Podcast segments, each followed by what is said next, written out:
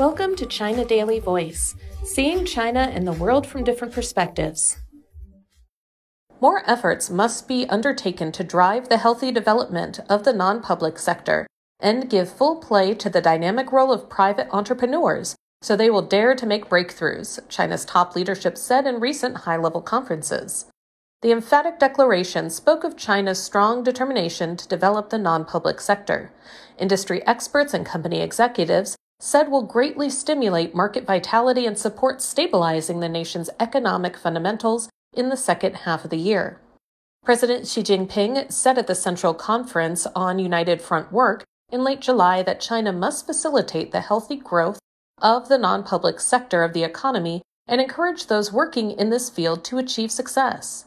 It demonstrated that the country is striving to offer a stable and predictable business environment for non public sector, especially private businesses, which is of great significance in boosting their confidence and stabilizing expectations, said Zhang Lianqi, a member of the Standing Committee of the 13th National Committee of the Chinese People's Political Consultative Conference. With better market expectations, more companies and entrepreneurs will move boldly for their business.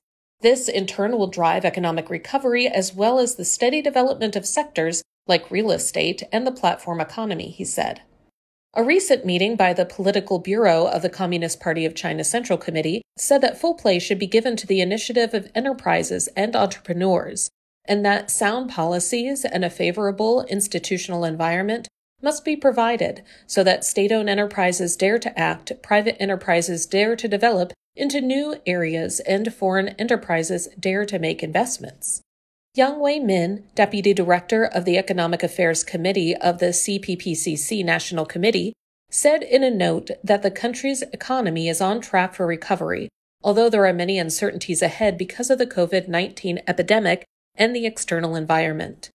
To stabilize economic growth in the second half of the year, we cannot ignore market entities more efforts must be made to power private enterprises, which act as a main body of economic development, he said.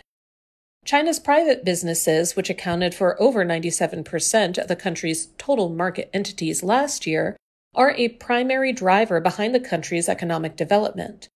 For small private businesses in provinces like Zhejiang and cities like Shenzhen to internet enterprises leading global technological advances, China's private companies are pioneers in spurring economic growth and innovative development both inside the country and on the global stage.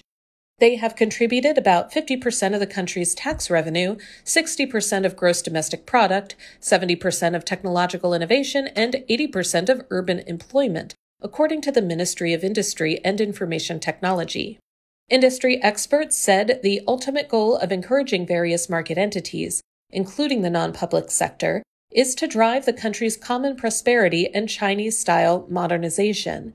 In an inspection tour that started last week in Jinzhou, Liaoning province, President Xi reiterated the essential features of China's modernization. Xi said that Chinese style modernization features common prosperity and happiness for all, not just for a few. China has put common prosperity in a more important strategic position in the new era to drive Chinese style modernization.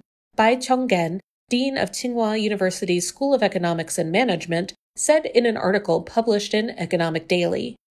To achieve this, Bai said that the nation is insisting on a socialist market economy in which public ownership plays the leading role alongside other forms of ownership to allow some people to get rich first and help others get rich later. But during this process, China is also boosting antitrust efforts to prevent the disorderly expansion of capital, so as to drive enterprises equally for common prosperity, he said. Ye Qing, chairman of Beijing Yeshi Enterprise Group Company, a material manufacturing company, said that as a private entrepreneur, he felt inspired and assured by China's efforts in supporting the private sector to go boldly for development.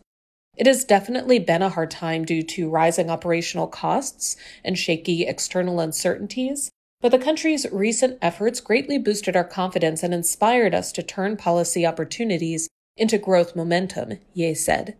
Such efforts also drove us to give more important play to the dynamic role of private enterprises to make more contributions to the Chinese market, especially in insisting on research and development for more breakthroughs on key technologies, he added.